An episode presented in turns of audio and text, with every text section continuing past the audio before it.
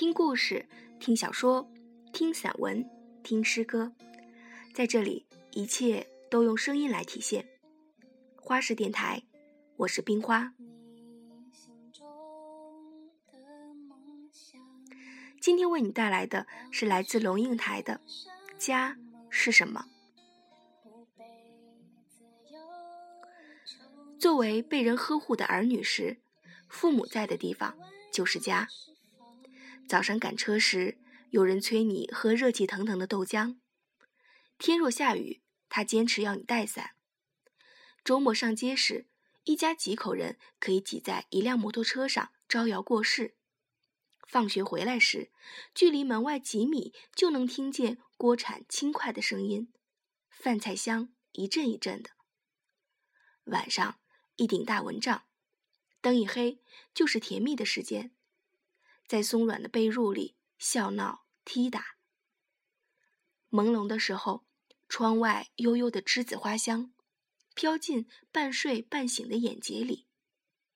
帐里帐外都是一个温暖而安心的世界，那就是家。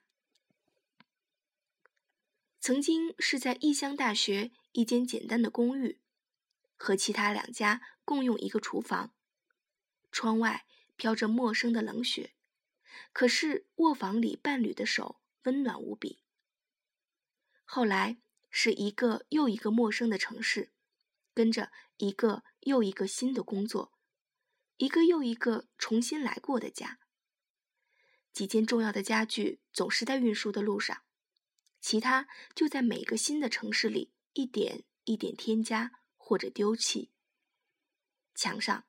不敢挂什么真正和记忆终生不渝的东西，因为墙是暂时的，在暂时里，只要假设性的永久和不敢放心的永恒。家，也就是两个人刚好暂时落脚的地方。可是这个家会怎样呢？人一个一个走掉，通常走得很远很久。在很长的岁月里，只有一年一度，屋里头的灯光特别亮，人声特别喧哗，进出杂叠数日，然后又归于沉寂。留在里面的人，体态渐羸弱，步履渐蹒跚，屋内越来越静，听得见墙上时钟滴答的声音。栀子花还开着。只是在黄昏的阳光里看他，怎么看都觉得凄凉。然后其中一个人也走了，剩下的那一个从暗暗的窗帘里往窗外看，仿佛看见有一天来了一辆车，是来接自己的。他可能自己锁了门，慢慢走出去；可能坐在轮椅中被推出去，也可能。是一张白布盖着，被抬出去。和人做终身伴侣时，两个人在哪里，哪里就是家。可是这个家会怎样呢？很多没多久就散了，因为人会变，生活会变，家也跟着变质。渴望安定时，很多人进入一个家。渴望自由时，很多人又逃离一个家。渴望安定的人，也许遇见的是一个渴望自由的人；寻找自由的人，也许爱上的是一个寻找安定的人。家一不小心就变成一个没有温暖、只有压迫的地方。外面的世界固然荒凉，但是家却更寒冷。一个人固然寂寞。两个人孤灯下无言相对，却更寂寞。很多人在散了之后就开始终身流浪，也有很多人在一段时间之后就有了儿女。家就是儿女在的地方。天还没亮就起来做早点，把热腾腾的豆浆放到餐桌，一定要亲眼看着他喝下去才安心。天若下雨。少年总不愿拿伞，因为拿伞有损形象。于是女苦口婆心、几近哀求的请他带伞。他已经走出门，你又赶上去，把滚烫的点心塞进他的书包。周末，你骑摩托车去市场，把女儿贴在身后。虽然挤，但是女儿的体温和迎风的笑语甜蜜可爱。从上午就开始盘算晚餐的食谱，从黄昏时，你一边炒菜，一边听着门外的声音，期待孩子。回到自己身边。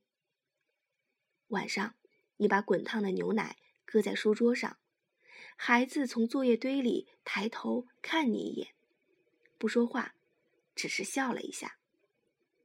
你觉得好像突然闻到栀子花悠悠的香气。孩子在哪里，哪里就是家。可是，这个家会怎样呢？你告诉我，什么是家，我就可以告诉你，什么是永恒。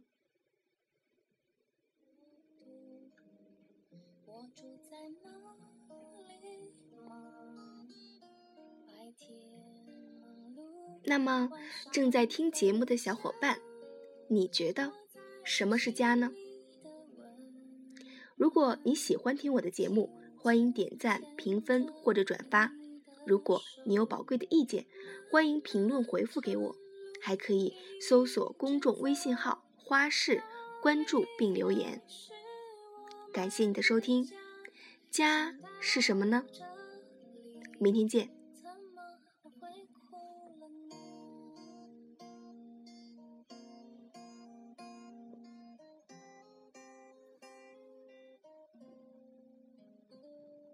在你幻想的边缘，我消失了吗？白天伪装，晚上卸下疲倦的信仰，藏在哪？轻轻放开你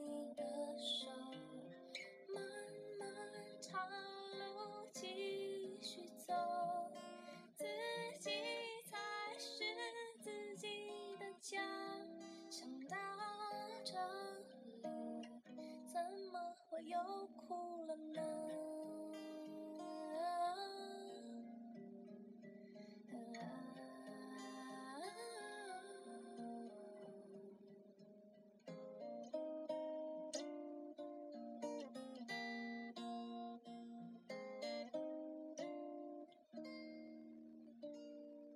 轻轻放开你的手，慢慢唱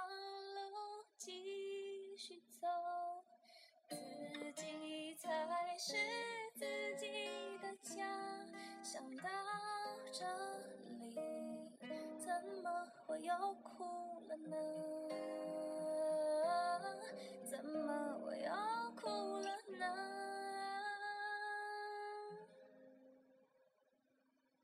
哪里才是我的家。